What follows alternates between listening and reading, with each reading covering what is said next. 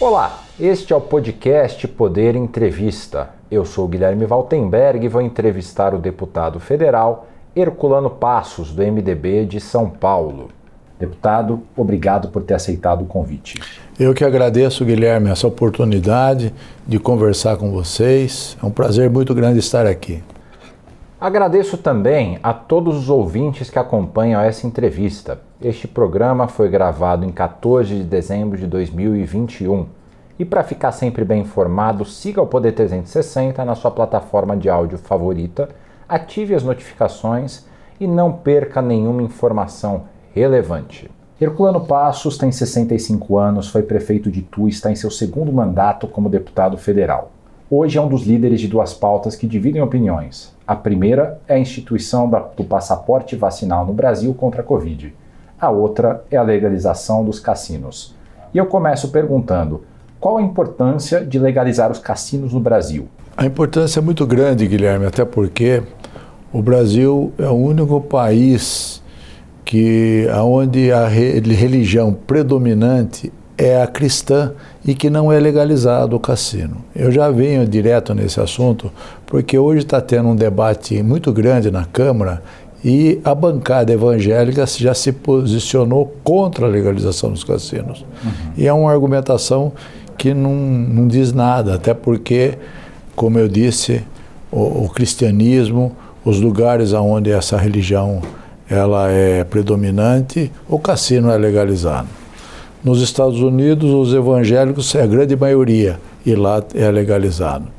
Então, essa é uma questão. Agora, a importância de legalizar é porque vai trazer emprego, que nós estamos precisando, esse déficit de emprego, vai trazer recursos para o governo federal, estadual e municipal através dos impostos, ou seja, vai gerar emprego, oportunidade de trabalho e vai fomentar o turismo que atrás do cassino vem os cassinos do formato que nós estamos é, legalizando, em resort integrado, ele traz as grandes convenções mundiais que atraem pessoas do mundo todo. E nessas convenções, a, o, a pessoa que participa, ele também quer um lazer, quer jogar, e vem a família. E a família ocupa os outros equipamentos turísticos no local. Ah, então gera muita oportunidade. Além disso, o cassino em resort integrado ele promove eventos musicais, eventos esportivos, ele traz shows e, tra e dá muita empregabilidade para todos esses artistas e todas as pessoas que participam desses eventos. Uhum. Além de gerar muita oportunidade também de shopping centers, de comércio movimentando toda a economia local. E com isso traz riqueza. Então gera emprego direto do, no, no, cassino, mas muitos, muito mais indiretamente. Em Las Vegas, por exemplo, eu conversei com a prefeita de Las Vegas, ela disse que o jogo representa 30% da arrecadação. Os outros 70% é toda outra movimentação. As, as agências de viagem ganham dinheiro, as agências, o, o, a aviação como um todo, né? Para você ter uma ideia, tem 600 voos por dia chegando em Las Vegas. Então é um, é um movimento enorme. Os hotéis, aqueles grandes hotéis, movimentam a economia, traz riqueza, as convenções. Agora, partindo para um outro, outro lugar que tem resort integrado, que é o caso de Macau, que é seis vezes mais movimento de jogo do que Las Vegas. Todo mundo tem Las Vegas como referência no jogo.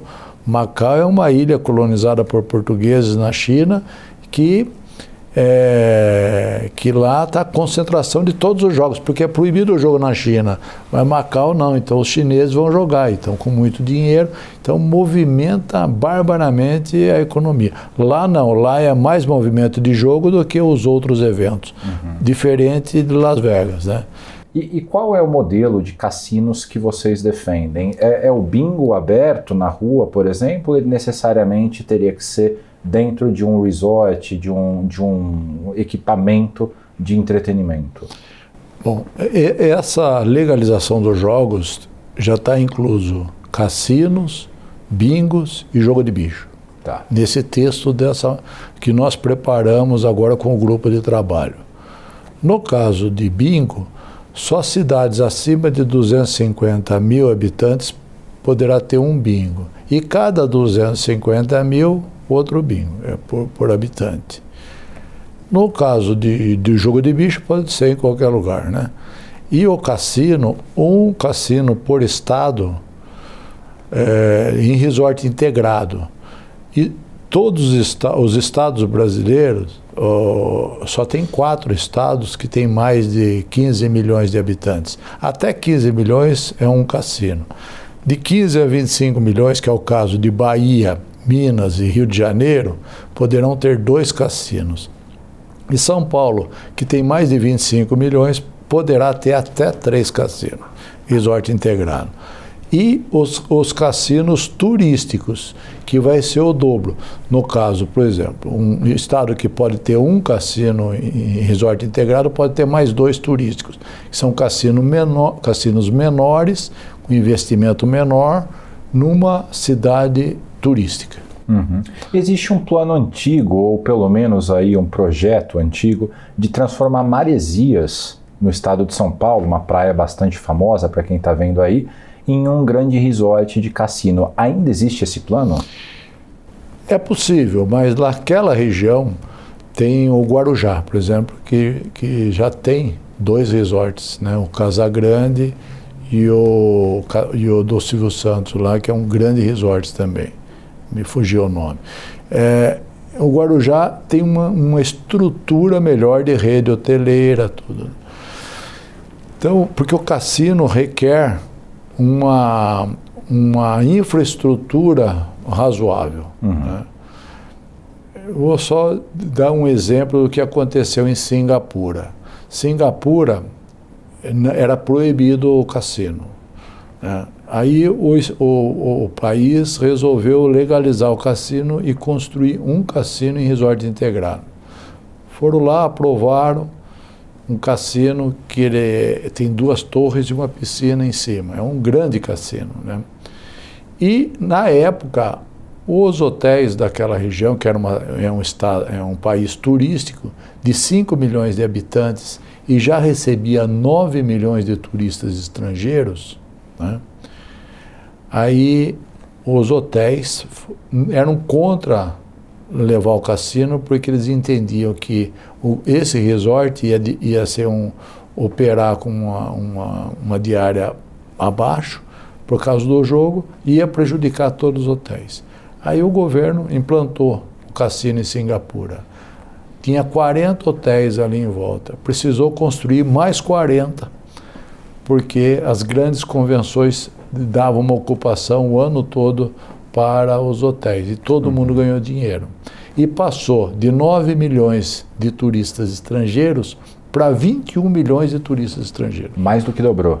Mais do que dobrou por causa do cassino. E o que aconteceu? É, um país com 5 milhões de habitantes receber 21 milhões de turistas por ano é um movimento enorme e gera um, um, muita riqueza. O Brasil, que faz muitos anos que recebe 6 milhões de turistas estrangeiros, um país com 210 milhões de habitantes. Você vê como que é um, um comparativo.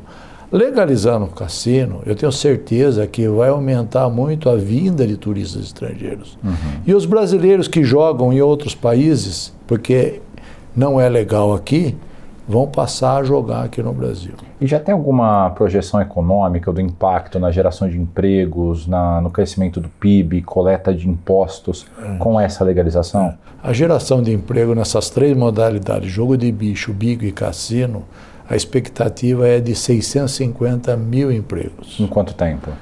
Rapidamente. Porque, o, por exemplo, o jogo de bicho, você dá a concessão, já tem as pessoas empregadas. Só que elas não têm carteira assinada. Então, uhum. Então elas vão entrar na formalidade e vão pagar imposto. Uhum. Com esses impostos, nós vamos fomentar o turismo, a Embratur, divulgar o Brasil lá fora. E no caso dos cassinos, é, tem cassinos aqui no Brasil também clandestinos que não pagam imposto e as pessoas trabalham na informalidade uhum. e contra a lei. Né?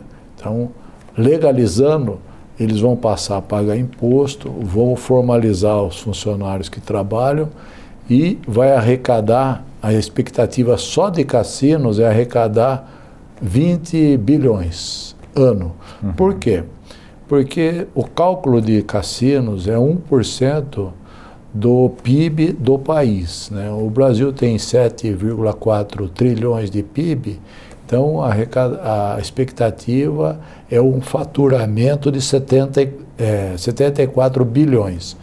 E o imposto, a gente calcula que seja mais ou menos uns 30% de toda essa movimentação de jogo, uhum. que seriam uns 20 e poucos bilhões. Desses 20 e poucos bilhões, está dividido lá uma parte do, do governo federal para Embratur, para cultura, para saúde, para vários segmentos. E a outra metade é metade para os estados, ou seja, 25% para os estados e 25% para os municípios, que vai é, melhorar os recursos do FPE e o FPM. Uhum. Os municípios todos do Brasil vão receber. Porque a ideia era que 25% ficasse no município onde está o cassino. E aí eu propus que fosse dividido entre todos os municípios brasileiros. Uhum. Porque onde já está o cassino, ele já vai receber umas vantagens enormes, onde está o município que vai sediar o cassino. Por quê? Porque ele vai gerar emprego local, tem os impostos municipais e toda a movimentação de toda a economia local vai ser grande. Então é importante que seja redistribuída a parte dos recursos de impostos para todos os municípios. E hoje já existem cidades interessadas procurando vocês para montar cassinos? Não, eu, eu conheço o estado de São Paulo, né, que sou de lá. Eu acredito que se vai poder ter três cassinos em resort integrado. Um seria na região da, da, do litoral, um na capital, é importante a capital ter um cassino, né, por causa até da infraestrutura que tem a cidade de São Paulo, uhum. e um no interior mas a gente não tem ainda essa escolha. Né? Eu uhum. acho que aí o governo vai ver o que é melhor, o governo do estado, junto com o governo federal, para possa. Mas a regulamentação, a fiscalização vai ser toda federal, de cassinos. Uhum. O bingo e o jogo de bicho já vai ficar para os estados. E hoje qual que é a oposição a esse projeto? Quais são os setores contrários? A grande maioria dos contrários é a bancada evangélica. E como eu disse logo no começo aqui, eu já fiz debate com líderes evangélicos e respeito a, a opinião deles.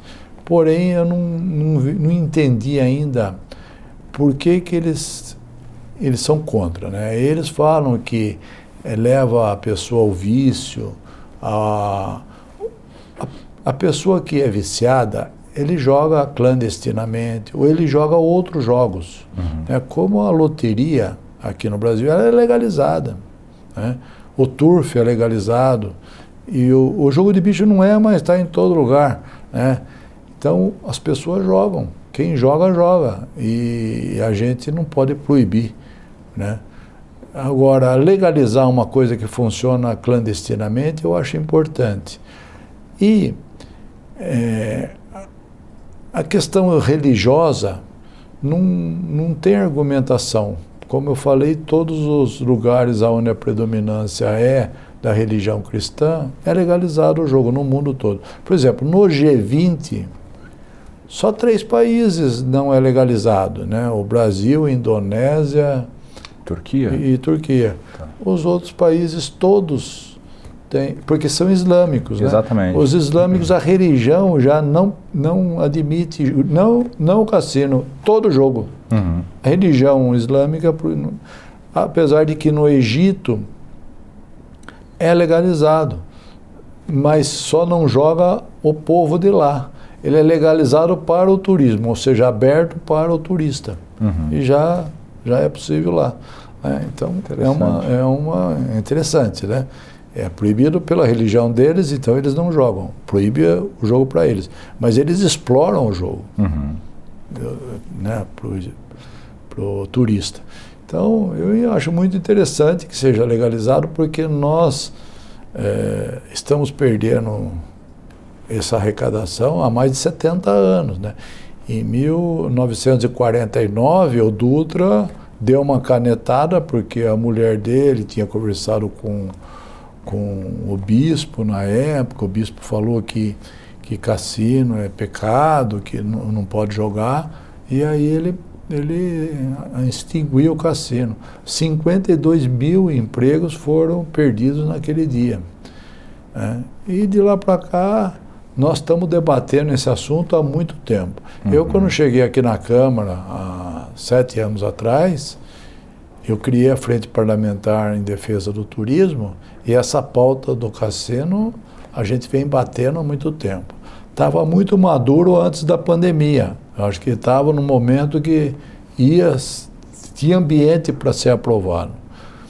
E aí a pandemia veio, parou tudo. Uhum. E agora, o nosso presidente da Câmara, o Arthur Lira, ele formou um grupo de trabalho com 10 deputados, uhum. principalmente os da Comissão de Turismo, né, onde a gente participou, já fui presidente da comissão.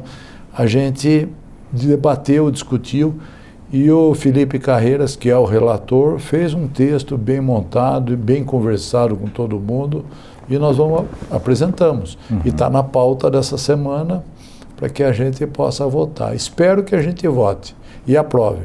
O presidente já falou que ele vetaria. Vetar, vai vetar. Primeiro vamos aprovar aqui, depois tem que aprovar no Senado. Mas se a gente aprovar, a gente derruba o veto. Uhum. Tenho muita confiança nisso. E, e, o senhor é favorável à legalização de outros jogos? Um debate que está em curso no Brasil hoje é a legalização das apostas na TV, por exemplo, para jogos de futebol. O senhor acha que é uma boa ideia esse tipo de legalização que pode gerar benefícios? Já está no nosso texto. O jogo online também está. Hum. Todo jogo online, jogo de poker online, jogo de apostas em futebol, que as pessoas jogam e o imposto vai para o país onde ele organiza isso. Uhum. E nós perdemos divisa. Então é muito importante, dentro deste contexto, aprovar também essas modalidades de jogo, porque o Brasil vai participar arrecadando recursos para que possa ser investido na área social. Uhum. Agora, mudando um pouco o tema, é, o senhor foi um dos coautores do projeto que é, determinava, determinava não, que instituía o passaporte da vacina para quem já se vacinou contra a Covid. Queria entender o seu projeto. Por que, que o senhor defendeu ele? O que, que ele significa? Então, na, naquele momento que a pandemia estava no auge, nós, nós apresentamos essa proposta, esse projeto, eu e o deputado Geninha, né, eu sou coautor do projeto junto com ele, e entendo que isso daí era para a gente poder ter mais segurança e deixar de propagar a pandemia, evitar, em partes, a propagação. Uhum. Até porque é, a pandemia estava se alastrando de uma forma imensa no mundo todo. E você ter a pessoa que já está imunizada, ou com a vacinação, ou que já pegou o Covid, já tinha pego, já é, é uma proteção para o nosso país, para as cidades, para você ir de um lugar a outro, a exigência de, um, de uma vacinação. Uhum. Eu sou a favor da vacina, entendo que a vacina contribuiu totalmente para que diminuísse o número de infecção e também de mortes no Brasil. Isso está uhum. aí é nítido. Né? Onde foi mais vacinado tem menos casos, a vacina é um sucesso. Pode ser que lá na frente tenha um efeito colateral, mas eu não acredito. Eu acredito que nós temos que salvar vidas através, seguindo a ciência, né? E, e vacinando. Uhum. Sou a uhum. favor da vacina. Hoje o senhor acha que ainda é necessário o passaporte da vacina com quase 80% do, da população brasileira com a primeira dose, 60%, quase 70% com a segunda? Eu acho que é. Até porque em muitos lugares que eu vou, eles pedem para mim a carteirinha de vacinação. Uhum. E eu ando com ela no bolso. Né? Porque é uma forma para dar mais segurança para todos. Uhum. Né? Então a gente eu sou a favor de continuar. E continuar com máscara, continuar com a higienização, manter a distância, até porque a pandemia não acabou. Né? Vamos, e ainda apareceram novas cepas aí que poderá é, ampliar. Em, em, alguns países na Europa, a pandemia está ficando pior, né? Então, e se chegar aqui no Brasil, a gente precisa ter esse controle para a entrada de pessoas no Brasil e exigir a vacinação. Eu acho uhum. muito importante. O governo federal sempre foi contra essas medidas, tanto o passaporte da vacina quanto recentemente de demandar que visitantes externos provem que tenham sido vacinados. Por que, que o senhor acha que o governo é contrário a essas medidas? O, governo é, sempre foi contrário, né? partindo até do presidente. O presidente falou que não ia se vacinar e não se vacinou. Né? Uhum. É um ponto de vista dele, né? que eu discordo. Né? Eu entendo que a gente tem que vacinar. Uhum. Isso é uma questão de, de, de ponto de vista. Né? A gente não concorda com tudo. Né? Eu, inclusive, era vice-líder do governo antes da pandemia. E depois a gente saiu da vice-liderança e eu discordei sempre desse ponto de vista de ser contra a vacinação do próprio governo. Né? Uhum. O governo acerta muito, mas erra muito. Né? Então, nesse momento, eu entendo que a vacinação é uma coisa é necessária, é importante e é uma forma de você se proteger contra. Presidente Bolsonaro divide opiniões, né? E o senhor acabou de dizer agora há pouco que ele tem é, acertos e erros. O senhor consegue enumerar três acertos e três erros do presidente Bolsonaro? Ah, o erro maior de tudo foi essa questão de como ele tratou a pandemia. Isso é um erro. Né? Outro erro, agressão guerra política, muito confronto. Eu acho que podia ser um presidente que respeitasse mais as instituições e não fosse tanto por confronto. Uhum. O outro defeito, eu acho que seriam esses dois principais. Né? E das qualidades? Qualidades, ele tem muitas qualidades, né? É um, eu acho que ele é bem intencionado, que ele quer o melhor para o Brasil, né? Montou uma equipe boa. Hoje eu estive com o ministro Tarcísio, o Rogério Marinho, a Tereza Cristina, tantos ministros que de qualidade. Eu acho que ele escolheu bem a sua equipe, né, que é importante para, uhum. para o governo. Né. E eu acho que qualidades é isso, montar essa equipe boa e, e ser bem intencionado. Eu, eu não vejo ele uma pessoa do mal, eu vejo ele uma pessoa que quer o melhor para o Brasil. Uhum. Mas acerta e erra. Uhum. E nossa entrevista está chegando ao fim, mas dá tempo de fazer uma última pergunta. E o senhor é de São Paulo e São Paulo vai ser palco de uma disputa bastante é, intensa no ano que vem pelo governo. Até o momento, o Rodrigo Garcia está posto pelo PSDB, Fernando Haddad pelo PT e algumas possibilidades, como do Geraldo Alckmin, ex-governador, sair candidato, e do ministro Tarcísio, que o senhor mencionou, também sair candidato. Com quem que o MDB deve caminhar em São Paulo? O MDB vai caminhar com o PSDB, com o vice-governador Rodrigo Garcia. Nós vamos apoiá-lo, né? já está acertado isso. Primeiro partido que já tomou essa posição. Uhum. Né? Então, no, inclusive, nós temos um, uma Secretaria da Agricultura, que é do, do MDB. A cidade da capital de São Paulo, o prefeito Ricardo Nunes, é do MDB e que com certeza isso dá um significativo grande e um apoio grande para a eleição de governador, né? Uhum. E e eu acredito que a gente pode contribuir muito. Né? O nosso presidente Baleia Rossi só tem dois deputados federais, eu e ele, e três estaduais. Estamos montando uma chapa boa. Acredito que a gente vai fazer um marcar uma boa posição. E por que isso? Porque a gente entende que o governo vai no bem. E vai bem. Né? A gente percebe o que ele está entregando de obras, de desenvolvimento para o, o interior, a capital, uh, para o litoral, a gente vê muita coisa acontecendo. Uhum. E eu, que estou aqui em Brasília e, e, sempre viajei o Brasil todo, eu vejo a diferença entre o estado de São Paulo e os outros estados. uhum. né, o progresso, o desenvolvimento, a organização, a geração de emprego, a movimentação econômica. São Paulo é uma locomotiva e muito bem governada. Né? Então, eu, aqui a gente não pode fazer crítica em relação ao governo. O governo está entregando muita coisa. Uhum. As vicinais, as duplicações, as estradas, a saúde, a educação, enfim, todas as áreas está sendo atendida. E a gente percebe que o time que está ganhando não se mexe. A gente acredita que esse governo está dando certo e que e ele tem que continuar. Então eu fico muito contente de poder colaborar com um governo que eu tenho certeza que vai ser bom e, e a gente é, tem essa expectativa, né? Mas devem escolher o vice ou a vice?